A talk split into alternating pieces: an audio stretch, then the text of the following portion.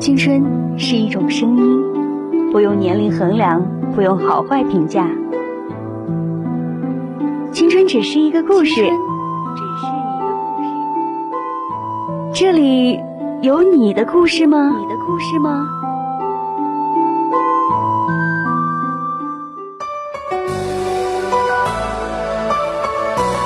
青春故事会邀您聆听这些年我们演绎在青春里的故事。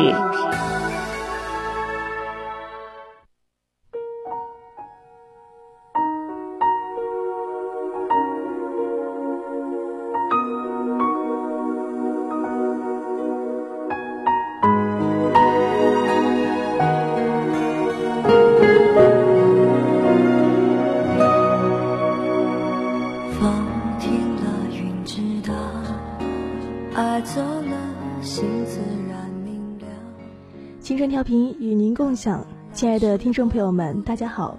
您正在收听到的是四川宜宾学院校园之声 VOC 广播电台，这里是正在直播的青春二三事，我是主播露西。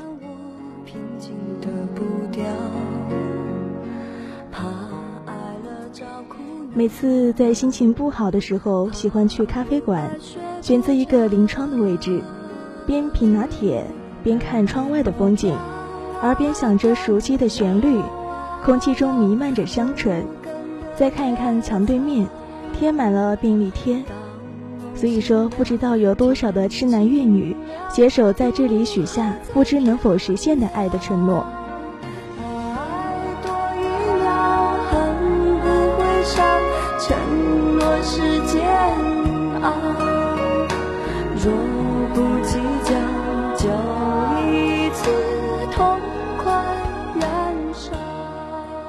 在今天节目的开始，要为大家分享一篇文章，是叫猫咖的。其实，在宜宾也有一个猫咖，我之前跟朋友去看过，但是它紧闭了大门，透过窗外透明的玻璃门能看到，里面的装饰非常有特色。所以之前有个朋友说非常喜欢这种能让一个人安静的地方，让我们的心完全卸除杂念，静静的享受着属于自己的世界。同样的，在那里可以品味到美味的咖啡，香醇的味道让你久久不能忘却，感觉在那一刻时间就要停止，感觉生命在慢慢变得美好。所以在这里可以说，如果大家心情不好，可以让自己一个人或者约上一个好朋友，一起坐在咖啡馆，静静的喝着咖啡，聊一聊心事，让你的心情完全的得到改变。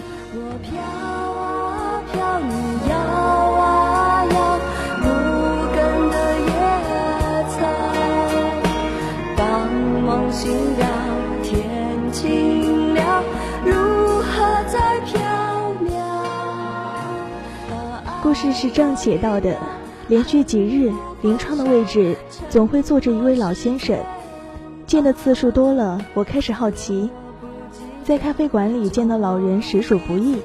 而且每次都是同一位老人，不得不让人打量一下。老先生看上去也有六七十岁了，中等的身材，喜欢穿呢大衣，戴着一顶礼帽，围着一条浅褐色的围巾，这些都是很正常的。引起我好奇的是，每次老先生都会抱着一只猫，那是一只有着奶黄色花纹的白猫，很优雅，很文静。每次他从我身边走过的时候。他都会轻轻地哼两声，这可能算是在跟我打招呼吧。老先生每次都会点美式咖啡，并且不加糖和奶精，这两样东西总是斜躺在咖啡碟边。一款老式翻盖的手机随意扔在桌子上，偶尔呢会有一两个人来陪陪老先生。从不高调的声中，可以断定老人是来这里做生意的外地人。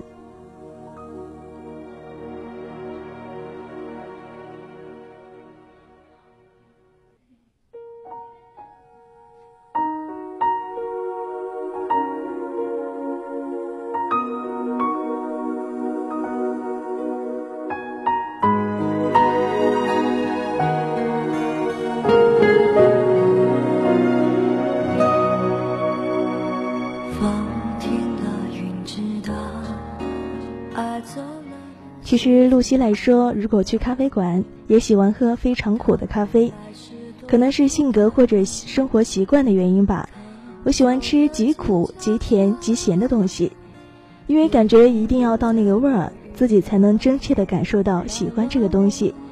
如果是半甜不苦，或者是半甜嗯不酸的话，都会觉得吃着没有味道。所以这跟我可能两面的人格也非常的相关吧。要就特别的开心。要么特别的哀伤，可以自己一个人睡一个下午，或者睡上一个星期。再回到我们的文章中来，周末的时候我去的特别早，没有想到老先生又在那里。当然了，又是坐在临窗的位置。这次我选择坐他的邻座，因为这样可以逗猫。点了杯香草拿铁，随意翻着一本闲书看看。老先生接了一个电话。那只小猫乖巧地蜷缩在脚边，虽然声音很低，可还是能听出老先生约了一个客户，大概要在这里见面了。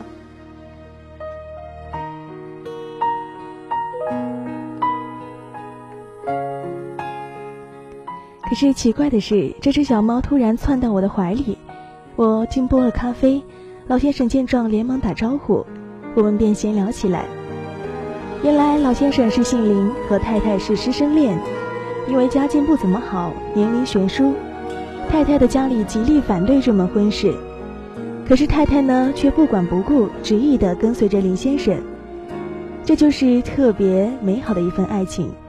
其实，在我们身边也发生过一些师生恋，但是能坚持到最后的，确实是很少很少。后来林先生下海做生意，变得非常的忙碌。但是呢，老先生一直想让太太过上非常美丽、非常幸福的生活，所以他尽力的去拼搏，只是为了让他的生意做得红红火火。在太太退休之后，林先生将生意交给了儿子打理，想多花点时间陪陪太太。没想到此时太太被查出得了直肠癌，两年前太太去世了。林先生还是决定帮儿子打理生意，一方面是自己可以有点事情做，另外一方面呢，精神上也算是有一个寄托，更多的是经常出来走一走，与人交流。因为他之所以来到这里，只因为太太的祖籍在这里。虽然几十年未踏上这片土地，还是有种亲切感，似乎还能闻到太太身上的味道。当聊到那只猫的时候。林先生的眼神变得万般柔情，想必这一定是对太太的心爱之物。林先生说，他的太太特别喜欢猫，但这只就是林先生从英国托人带回来的纯种的猫，特别懂事，而且呢善解人意。每次看到它，就像看到太太的影子一样，所以无论走到哪里，这只猫一定是相伴左右的。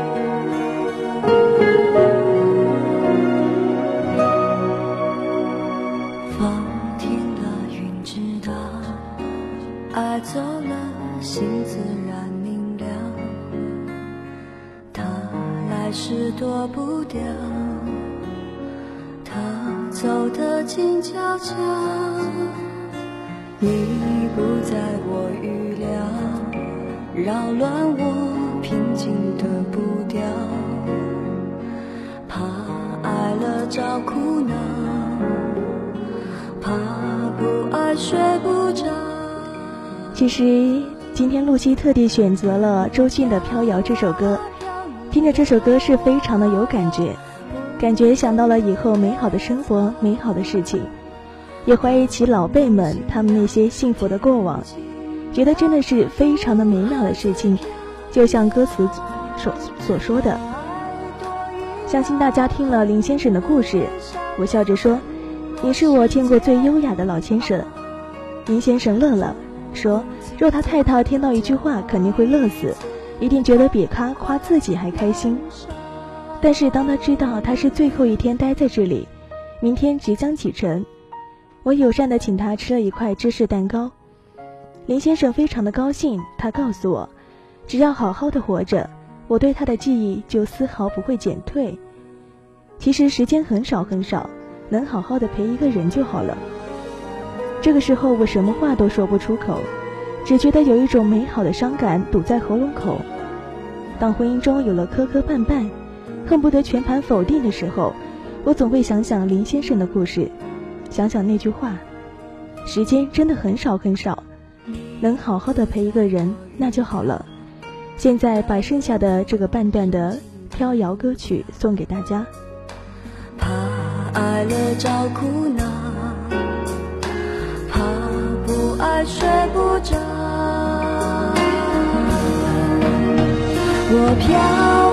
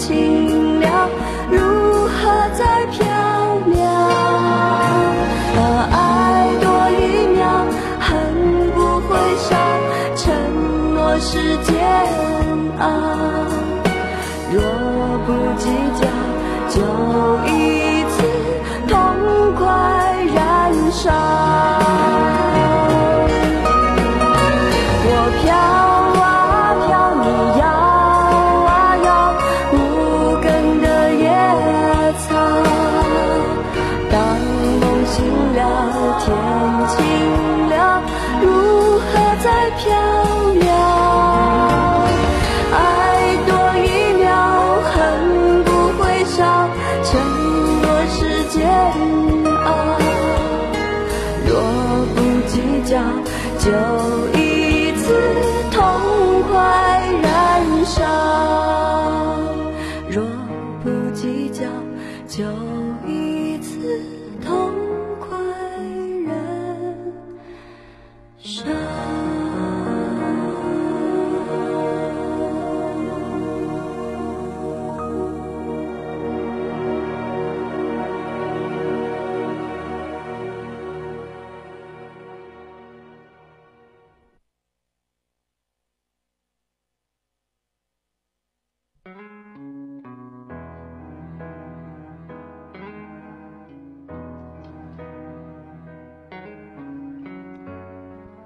相信大家听了上面这个故事，多少心里都会有触动。每个人都会有自己怀念的事情，有的开心，有的激动，也有的很想让自己去忘记。现在将这首孙燕姿的《我怀念的》送给大家。这首歌曲之后，将为大家分享一个更加精彩的故事。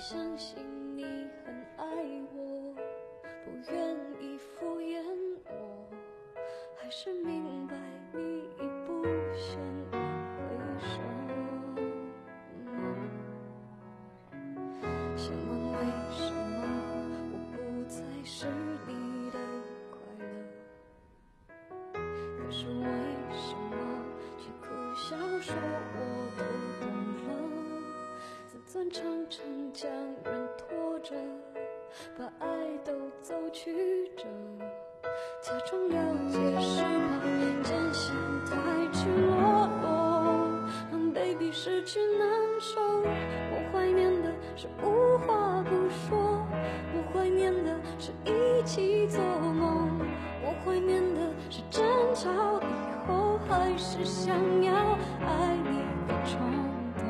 我记得。那年生日，也记得那一首歌，记得那片星空，最紧的右手，最暖的胸口，谁记得？谁？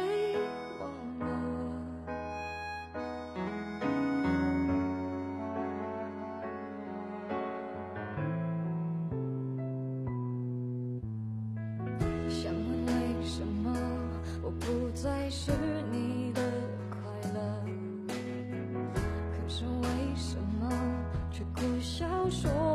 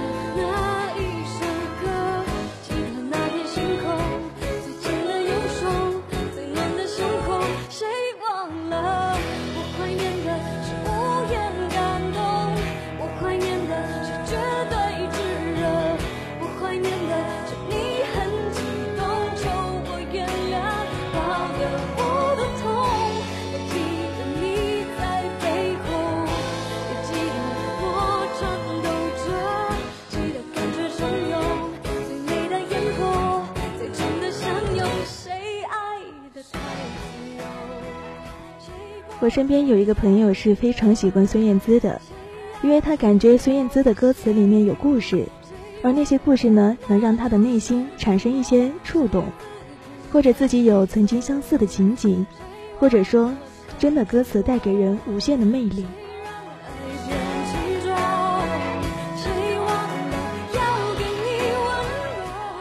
接下来要跟大家分享的这个故事叫做《一个临时演员的爱情剧》。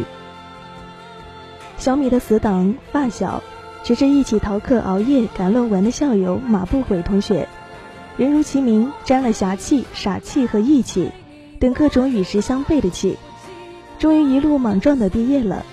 散伙饭上，每个人都借酒撒泼装疯告白分手，他却还艰难的和酒精多做斗争，用他棒棒一样的手手指，慎重的敲击着手机屏幕。小米知道手机那头的人。阡陌和小米是一个军区大院里的小姑娘，非常的漂亮，透着聪明劲儿，贴着一百分标签的那种漂亮。从来不和小米们一起顶着烈日瞎胡闹，总是撑着带花边的小阳伞，目不斜视的经过小米们，去上她的舞蹈课、英文课。小米不知道马不回是从什么时候把阡陌看进眼里，然后又看进心里的。反正马不悔在阡陌里走失了。从此，马不悔的生活重心就不再是七龙珠、弹珠、辣条和他自己了。他喜欢起一个人会有如下的表现：骑车遥遥地跟着阡陌，想象着哪一天他赶到快晚的时候，快迟到了，急得要哭了，然后自己帅气地冲过去：“哎，同学，我来带你吧。”这件事情从未发生。倒是有一天，阡陌没有戴红领巾被拦住了，马不回扔下车子，扯下红领巾，从阡陌身后递过去。同学，你的红领巾掉了。那个丫头看着他，只是轻声的丢下一句：“哎，该洗了。”然后转身就走，多么任性啊！再到后来，马不悔甚至用最肉麻、最恶心的话说服他妈。混入暑期的英文补习班后，他每天的功课其实就是扭转四十五度。胳膊撑起脑袋，然后遥望着阡陌，一个又一个四十五分钟。某天正上着课，窗外走来几个大人，对着教室指指点点，然后把阡陌叫出去了。马不悔觉得不对劲，跟了出去。隔天，马不悔没有出现在教室，小米在假山的山洞里找到了他，几番几番追问才发现，发誓如守口如瓶之后。他告诉小米，补习班的人好像搞丢了阡陌交学费的凭证。反正小米把小米的收据给他了，没事了。马不悔不敢告诉他妈妈，就这样在山洞里躲了一个暑假。青春期一到，大家相信都有点春心荡漾吧。阡陌的漂亮加聪明，对男生的吸引力甚是黑白通吃。他不知道收了多少情书。而我们伟大的马不悔同学呢，却依然只知道苦力一样的听他做一切影响学业的杂物。阡陌会骂他，他还笑，他是不会回答他们的，真是服了他。确实，阡陌一直是冷冷的，心思似乎根本就不在此时此此地。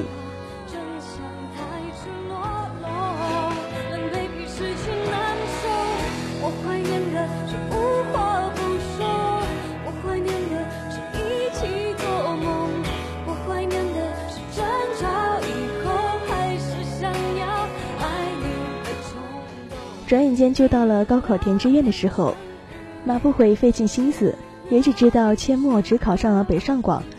印象中那是最炎热的一个暑假。阡陌陪着马不悔，天天魂不守舍的等着命运的裁决。后来阡陌去了上海，马不悔去了天津。我看到马不悔脸上的失落转瞬即逝，也许在那之前每分每秒，他都在为自己做心理建设。北方太冷，这地方最不适合女孩子。他只填了北京的周边，就像听友群里面说的，何必烦恼？他说今天的广播好适合乌鲁木齐的阴天。确实，每一个东西都有适合自己的天气，在阴天或者在炎热的夏天，都有属于自己去思考的东西。马不悔很久很久没有去上海，问了之后才告诉他，阡陌有男朋友了。他跳起来，不知道是因为这个消息，还是因为马不悔的淡定。他安抚地摸着暴跳的小米的脑袋，一如既往地说：“笔记借我来 copy 一下。”很久之后，小米回过头来想，也许马不悔早就料到阡陌会有一个男朋友，然后会有很多很多个。听上海的老同学说，阡陌过得风生水起，依然很受欢迎。交了各式的男友，在电视台里实习，好像还拍起了短剧。这事情小米记得特别清楚。阡陌的第一部小作品在电视上的那天，马不悔忙活了一整天，打扫楼道、烧开水、买零食、讨好宿管。那天晚上，天津这座城市冷得让人连爱都不想做。马不悔裹着大棉被，死乞白赖地窝在宿管阿姨里。他举着借来的 DVD 看了二十分钟，但是阡陌的名字停留了两秒，那两秒对他而言仿佛就是生来最漫长的慢镜头。他哆嗦着推着快要睡着的宿管阿姨，那是小米，小米的朋友。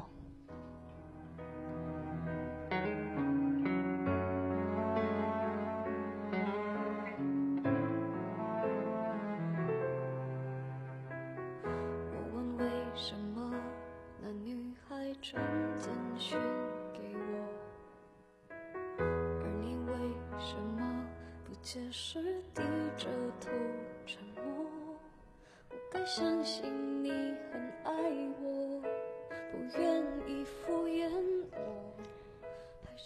我们已经渐渐的习惯，甚至已经开始对马不悔的爱情不说什么了。有时他很久都不会想去上海，那么大约是阡陌又谈恋爱了；有时他突然消失，那么大约是阡陌想找个人说说话；有时他很晚还捧着手机，听说搞文艺的人都睡得特别晚。你们是这样的吗？比如现在东倒西歪的人群里，那个唯一不变的马不悔啊！死命的握着他的手机。在毕业之后，马不悔还是无怨无悔的去了上海。那是一座和天津截然不同的城市，很大很大，大到朋友都很少相见，只是难免在深夜里让人怀念的烤红薯。突然有一天，小米收到了阡陌的喜帖，在那张精致的无与伦比的纸上。小米没有找到马不悔的名字，于是小米觉得他的人生不会再经历马不悔比这更操蛋的事情。小米手足无措，他渴望着逃走，于是他要了一包中华烟，拆给马不悔。他一根一根的接着抽，沉默不说话。爱情里真有临时演员这种角色吧？不起眼到戏码已落幕。可是从导演到主角，没有一个人想起去给他喊一声卡。小米只好不停的骂那个女人，甚至要撕掉喜帖，表示对马不悔的支持。马不悔按住小米，终于开口了：“你们都不了解他。那年暑假，英文补习班记得吗？阡陌是去蹭课的，他爸妈离婚的早，他妈一个人带着他。”除了告诉他没钱，就数落他爸。他很想考出去，所以那个时候他谁都不理。你老问小米为什么一样礼物要带给他两盒，他跟小米说过，家里如果收到什么礼物的话，他妈是坚决不让拆的，要留着送人或做人人情什么。但是他小时候就想，什么时候想拆就拆什么就好了。在这里呢，小米就想告诉他，其实你想拆什么就随便拆，哪怕明知道是两盒一样的东西，都拆开又有什么关系呢？如果小米有时间，小米的一切可以打包，都可以拆给他。坚持让他把两盒礼物一起拆开的时候，他没有笑，他哭了。你们都说他这样那样，其实他想拆开什么？那就拆开吧。所以说，爱情里的故事只有两个人自己知道。有时候旁人不懂，只是看着一方的难过。就比如说最近上了微博热搜的张翰和郑爽的爱情故事，他们两个人发生了什么，我们从来不知道。可是很多人不断的在黑张翰，也有人在庇护郑爽，也有人说他的不好。我只是想说，两个人的爱情只有自己懂。露西最近也看了一部电影《我的早更女友》，虽然很早之前就上映了，一直留到现在才来看。里面的佟大为是一个非常暖男的形象，暗恋一个女孩子几年了，直到毕业他都没有说出来。在之后呢，也发生了一些有趣的事情。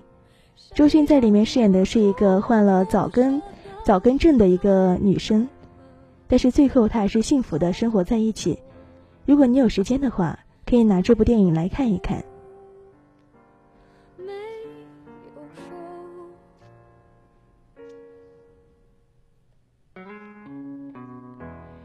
今天的青春二三事到这里就要和大家说再见了，感谢您的收听，感谢您的陪伴，我们下周再见吧。